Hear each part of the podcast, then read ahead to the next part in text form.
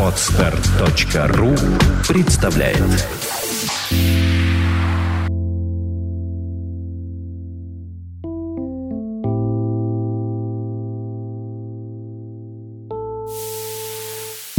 Добрый день, дорогие слушатели. С вами подкаст «Психология, мифы и реальности». Его бессменная ведущая Александра Иванова. И мой соведущий Андрей Капецкий. Здравствуйте. Сегодня у нас очередной Блиц. Мы подготовили вопросы со своего сервиса. Будет на них отвечать Александра. А я всего лишь буду читать. Да, как обычно. Начинаем? Да. Я влюбилась, но чувство безответное. И пока переписывались, на безобидные его фразы отвечала нападками. В результате человек перестал отвечать совсем. Сегодня я извинилась за свое поведение в СМС, признав его некорректным. Предложила начать с нуля, если он сочтет это возможным. Что делать? Вопрос я как-то здесь не уловил. На самом деле. То есть она прокомментировала то, что она сделала. А вопрос-то в чем? Но Она уже она сделала. пытается, да, понять, что делать дальше. А, дальше. Как исправить ситуацию, видимо. Э, Что могу сказать? Она пытается понять, как э, преодолеть эту ситуацию, как э, исправить все. Ну, по сути, она уже начала исправлять ситуацию, но, боюсь, как бы не было поздно. А потому что девушка могла создать столько боли мужчине, что э, он уже может и не простить ее.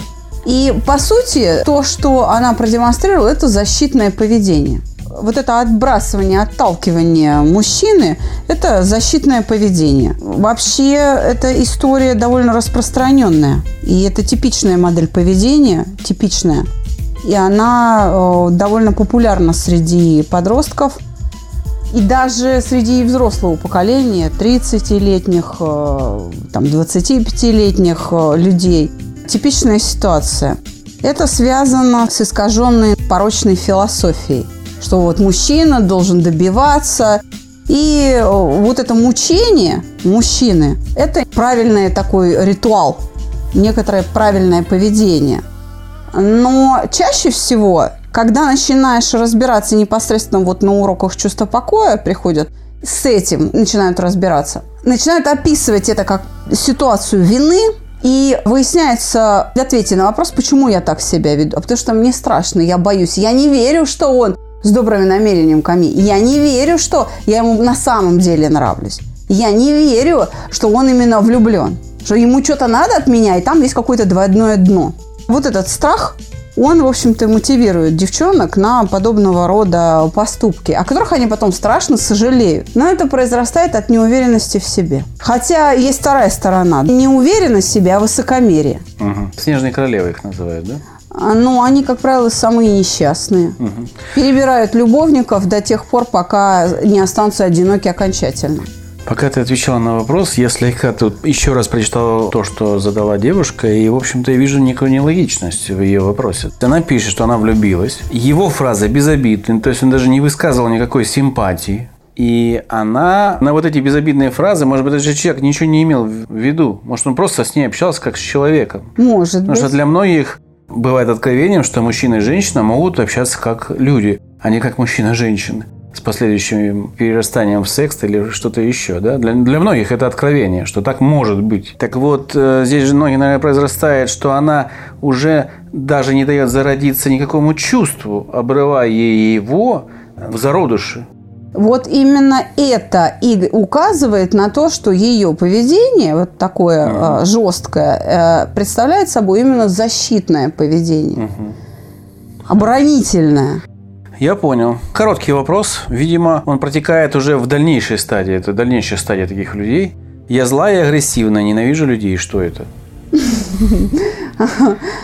Мы много отвечали на этот вопрос и приходим на группы всегда э, новички, и практически на каждой группе хотя бы один человек найдется, который именно это и скажет о себе. Я злая или я злой, агрессивный, что со мной? А, Обязательно этот вопрос звучит, буквально мы это слышим там раз в неделю стабильно. Но вообще-то речь идет о крайней ранимости и, по сути, об обидчивости человека. Всего-навсего. Просто когда уже психические структуры, психика истощена, обида превращается в гнев. Вот э, таким образом человек наблюдает за собой агрессивное поведение. По сути, нужно здесь проговорить э, немножко о стрессе. Давайте вспомним теорию стресса Селье, который говорил о трех стадиях развития стресса и, по сути, о трех способах реакции на стресс. Угу. Их всего три. Бегство, нападение и оцепенение. Вот в данном случае Это психика нападение. реагирует нападением, вот в виде вот такой выдающейся наружу агрессии. Угу. Всего-навсего. Все подвиги, которые совершались когда-либо, скорее всего, это вот как раз стрессовая ситуация, в которой агрессия и заставила человека делать какие-то поступки, которые потом превращались, не превращались, а он и есть подвиг, да, только э, его движение было, видимо, да, стрессовое. Что война – это стресс. Война не это только стресс. война, любая ситуация нестандартная – это стресс авария там или... Нет, тогда нужно вернуться нам а, к подкасту об эмоциональном стрессе угу. и вспомнить, что такое стресс. Стресс – это ситуация, когда организм обнаруживает, что имеющиеся в его распоряжении средства недостаточны для приспособления к этой ситуации. Угу. Вот это стресс – Хорошо, вот пример. Допустим, я в молодости, в э, года, когда ездили за разными продуктами в Польшу, работал челноком, подрабатывал там немножечко буквально. И поехал на автобусе зимой, январь месяц, если я не ошибаюсь. И под Ростовом мы перевернулись. А так как поездки всегда это поездка там 5-7 человек, грубо говоря, а все остальное предполагалось под загрузку, я ехал за маслом сливочным. И мы перевернулись. И, э, в общем-то, я принял на грудь довольно много. Ну, скажем так, где-то около литра водки. И лежал уже в такой, засыпал в такой неге, тепло. Автобус переворачивается, и я оказываюсь э, в майке на потолке. А потолок стал полом. То полом. есть, э, да, ну, на мы крышу встал. Да, автобус. мы на, проскочили поворот прямой, и под крики «Ай, ё-моё!» И мы перевернулись. Нам повезло, что осушили пруд. Это был пруд, который был осушен 7 метров глубиной. И мы туда грохнули. Водила повис на, на, ногой на руле. Как-то он туда вот в баранку залез. И что получилось? Я вытаскивал девочек за волосы, как рыбаку. То есть они бились с лицами, извиняюсь, об стуле, но у меня была четкая установка. Во-первых, я протрезвел. Это первое, что я могу угу. сказать, что вот в состоянии стресса я протрезвел полностью. Я был трезв как стеклышко. Я девушек вытащил всех за волосы быстро через заднее окно. Потом помог шоферу слезть. Потом помог, потому что я оказался самый крайний к выходу. И потом ходил два часа, вытаскивал все вещи. Мы нашли там сторожку, рядышком попросились погреться. Когда я пришел в сторожку, у меня такой был пуховик польский, такой по полу, серый, такие, может, помнят, прошитые кубиками. Угу. Я его надел уже, когда это все произошло. Мне его отдирали с водой. Я даже не заметил, что у меня вся спина была посечена вот этим стеклом квадратным, да, который вот такой рос. Когда, ну, стекла сыпется, а весь пол был усыпан стеклами. Я это даже не заметил. И только потом у меня отходняк был, у меня спина болела, порезы щипали. Это и есть вот такое производное, да, стресса? Это, кстати, очень хорошая стрессовая реакция. То есть она как раз... Здесь нельзя говорить о стрессе. Здесь надо говорить как раз о точном приспособлении к ситуации. Стресс как раз испытывали те, кто не мог сам выбраться. А, кто-то в оцепенение, кто-то в слезы, кто-то, да, ну, дезориентация. А у тебя как раз э, было ну, точное приспособление. У тебя а, нет.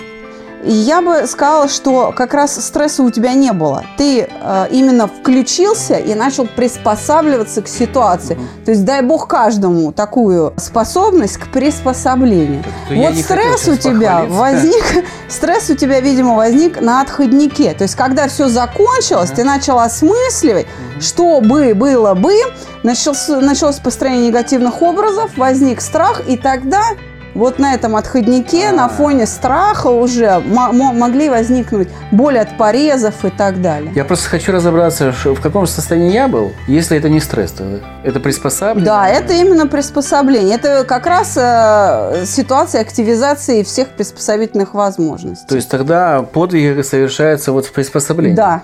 А не в стрессе. В стрессе не, в стрессе. не могут совершить. Да. В стрессе человек сидит, дрожит, либо бежит. Да, да? или дрожит, или бежит, или э, в ситуации стресса погибнуть. Э, вот, Быстрее. Да. А, вот ну, Александр Матросов, который да, закрыл да, да, да. Амбразуру. Да, амбразуру. он как раз это сделал потому, что он преодолел свой стресс. Ага. Поэтому он спас людей. И таких подвигов было еще 15 за Великую Отечественную. А может быть, здесь даже стресса нет, он не успевает наступить? Нет, он преодолевает его. То есть он случае понимает, же что, не- что не- он делает. Почему он закрыл, а не остальные? Потому что другие бойцы находились в стрессе. Потому что они не могут с этим справиться, с этим шквальным огнем. А он справился со стрессом. Я, я думал, что я как раз в стрессовой ситуации. Вот ты мне сейчас открыла глаза. Ситуация стрессовая, но состояние стресса не возникло. О, как. Вот я хотел привести пример, выпендриться, выпендрился и узнал, что это не стресс. Ну, Круто. выпендрился. э, В общем, да. Хорошо. Удачно выпендрился. Хорошо. Идем дальше. У меня проблемы. Мой бывший изменяет своей девушке со мной. Если я расскажу ей все, будет ли это правильно? Я хочу сказать, что это, конечно, вообще ситуация аморальная, по большому счету аморальная. Здесь, э, если уж говорить о том, рассказывать ей или не рассказывать, то только в присутствии всех троих. Ну да, это я тоже считаю. Потому что вопрос стоит как, будет ли это правильно? Это будет правильно только в том случае, когда все в курсе происходящего. Согласен. Тогда это не будет подло. Потому что если это силы. в, втихаря, э, это будет подлость, это э, так можно просто травмировать человека, тогда а, она будет осознавать, что она делает больно. Не, не ради какой-то там высшей цели, не ради того, чтобы быть женщиной э, достойной уважения, а просто для того, чтобы соперницу унизить оскорбить ее. Это не стоит, э, так скажем, того, чтобы проект «Чувство покоя» поддерживал такую линию поведения. Поэтому это будет э, рассказать девушке о том, что ее мужчина изменяет с вами, нужно только, если у вас есть силы, на то, чтобы быть откровенной в присутствии всех, А сообщить реальное положение дел. А если нет сил, то надо бросать этого мужчину. Но я бы э, сказала так, что вы делаете?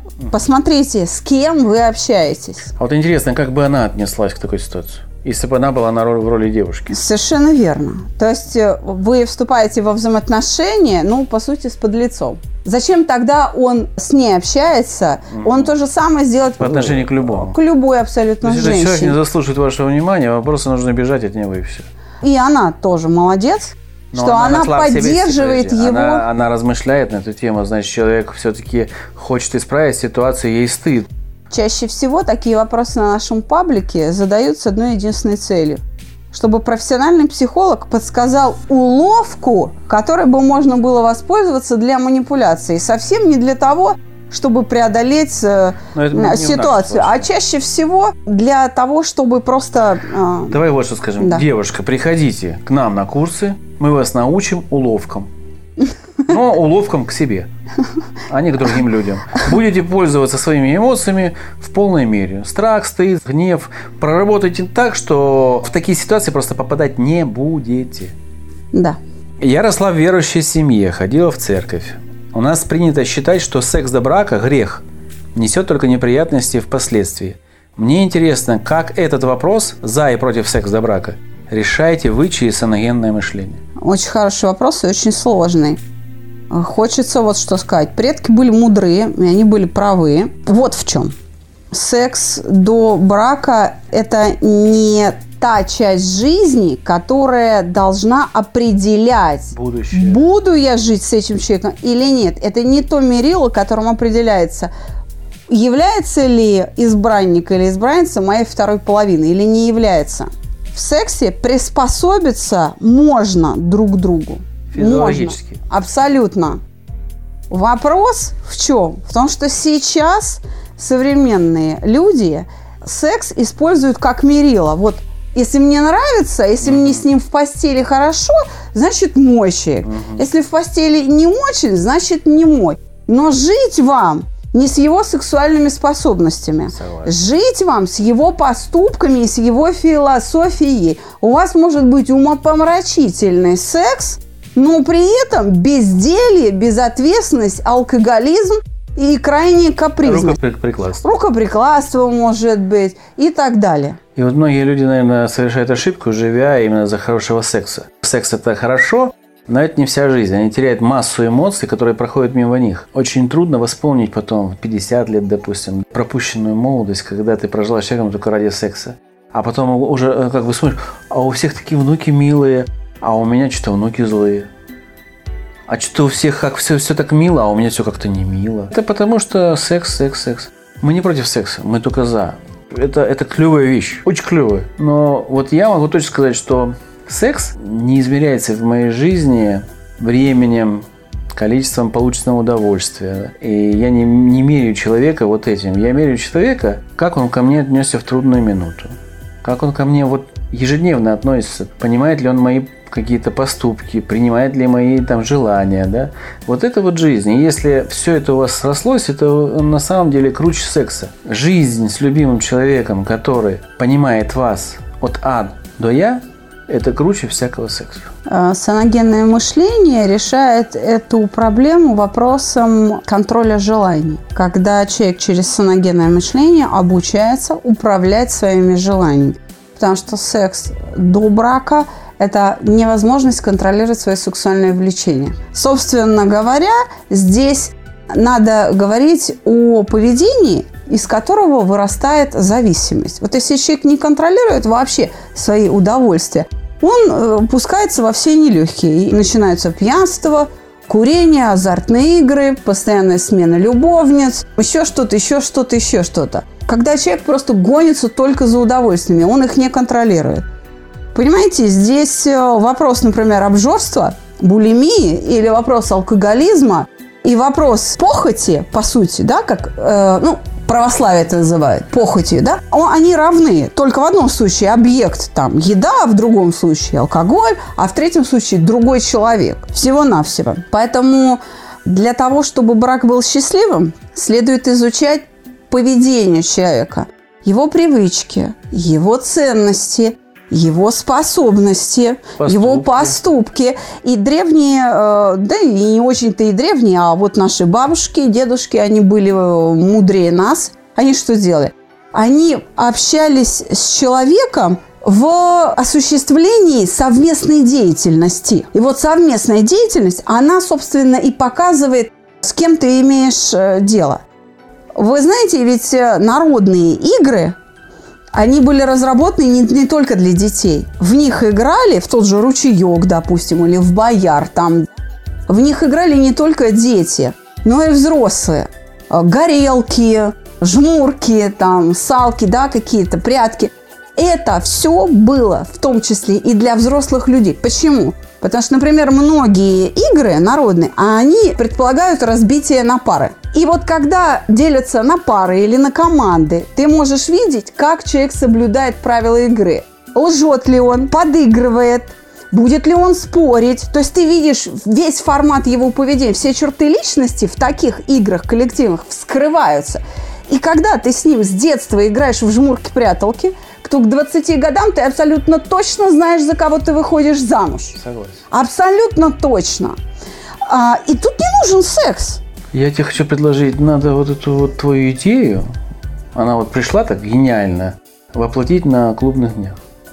Тогда нам нужны специалисты по, ну, там, допустим, славянской культуре или по этническим каким-то играм, которые хотя бы нам... Я правила накачаю. Хорошо, Это давайте попробуем. Мне кажется, это интересная идея, и людям будет и времяпровождение нестандартное. Сейчас модно э, говорить тимбилдинг. Ну, да, это прям построения, пускай это будет так, но мы будем строить не, не, не это, мы будем строить... Семьи. Семьи, да. Прокачанные. Правильные семьи, которые будут Ну, давайте попробуем. Я за. Отличная идея. Может ли стресс от невозможности быть человеком причиной отсутствия аппетита и резкого снижения веса? И как прийти в себя? Да, может быть причиной отсутствия аппетита. Да, то самое. Да, да, это оцепенение, совершенно верно. И здесь э, как прийти в себя? Вот это желание снять. Угу. Источником стресса в данном случае является не сама невозможность быть с другим человеком, а желание, которое противоречит ситуации. Вот когда желание быть с ним прекратится, тогда вы будете абсолютно равнодушны и будете спокойно воспринимать невозможность с ним быть. Все, стресс прекратится. Стресс прекратится.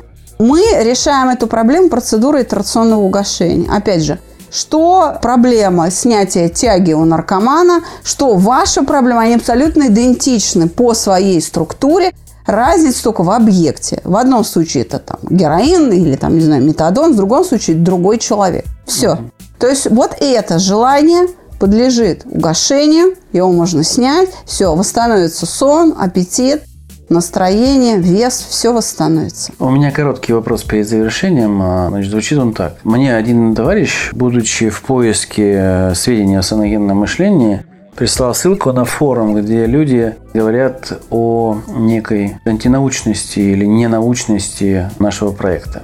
То есть они пытаются сказать другим людям, что учение Орлова – это очень правильная вещь, а мы неправильная вещь и что мы используем чужой труд и вот как бы украли. Ну, грубо говоря, нас, нас обвиняют там в воровстве.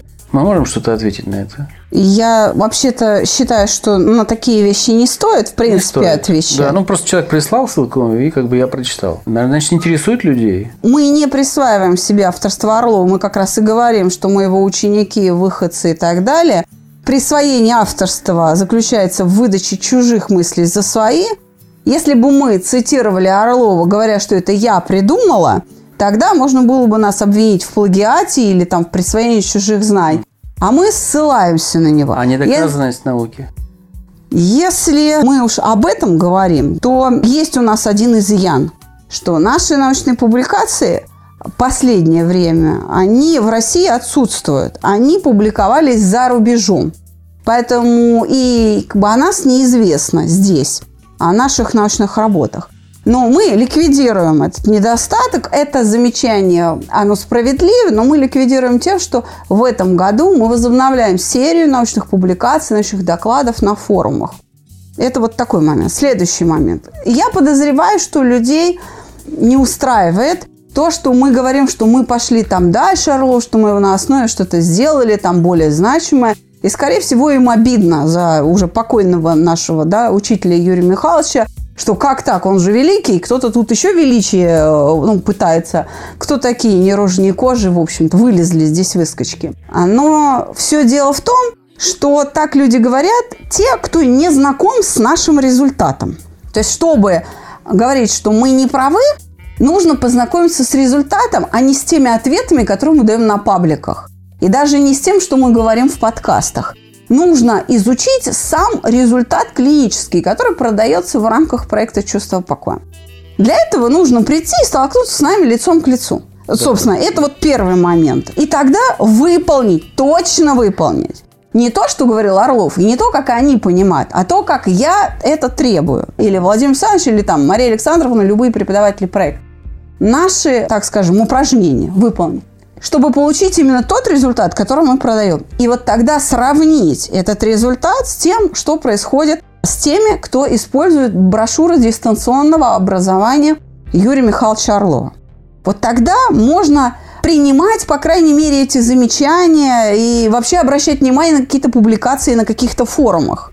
Нас оценивать вправе и вообще квалифицированно могут только те, кто через э, свою шкуру это пропустил. Это Э, еще один момент. И я хочу вот что сказать что наука стояла бы на месте, если бы работы учителей не подвергались критике. На этом строится движение научной мысли вперед. Когда берется работа твоего наставника, она осмысливается по-новому, она не перерабатывается с точки зрения просто перестановки запятых. А когда она осмысливается, заново делаются новые выводы, делается новый эксперимент, и на основе критики строится следующая концепция.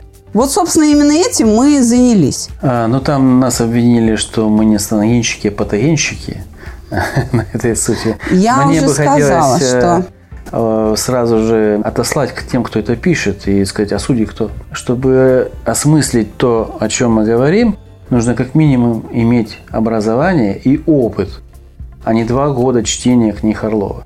Но это так, вскользь, может быть, это жестковато немножко, но а, я просто хочу обратить внимание людей, которые пользуются услугами этих людей, что просите всегда диплом у человека, прежде чем С обращаться. С точки зрения закона Российской Федерации, да, нужен диплом о высшем психологическом образовании, в противном случае это незаконно. Человек несет уголовную ответственность за Да, за, за свою деятельность. Головную, на всякий случай. Это для тех людей, кто вдруг столкнулся с проблемами. Но это так, отступление. Я а, последние два слова хочу сказать. Давайте. Что саногенное мышление как раз предполагает, первое, не насилие к человеку, и второе, а, безоценочность в суждениях или постоянное избегание это. И как раз именно наши там подкасты и наша работа на группах с реальными людьми, она как раз подтверждает эту безоценочность. А Мы не говорим никому, кто приходит к нам, так, вы здесь все патогенщики, значит, мы не смотрим на вновь входящих э, на проект слушателей свысока, высокомерно и э, не обвиняем людей. Согласен. То есть мы к ним относимся приветливо, понимая, что к нам люди приходят в плохом состоянии, они приходят решать свою проблему, и им нужна помощь, а не осуждение. Да, кстати, по поводу помощи, я даже понимаю, откуда эти выросли ноги. Ноги выросли из вопросов на нашем паблике, где человек просил помочь ему с угошением. Сказал, дайте мне эту процедуру, я ее типа сделаю. Да? Мы ему объяснили, что угошение – это именно угошение эмоций. Это ноу-хау, оно используется только в проекте. Мы не можем его расписать, потому что вы не специалист и не можете его... Это может быть небезопасно. Да, небезопасно. А у Орлова его нету, этого угошения как такового. Он о нем говорит, Да, его но нету. процедуру угошения И вот, это, вот эта фраза, мне кажется, послужила уровной точкой тому Конфликту, разговору. ну, так не конфликту, нет. Мы, понимаешь, мы бы о нем не знали. Если бы мне человек не прислал ссылку, мы бы о нем не знали об этом А, ну, хорошо, да. Ну, мы, в общем, в конфликтах не участвуем, да. потому что у нас своей работы полно. Значит, э, на всякий случай мы хотим сказать, что если кто-то усомнился или хочет проверить нас на вшивость, вы придите лицом к лицу, спросите, можем даже подкаст записать с вами.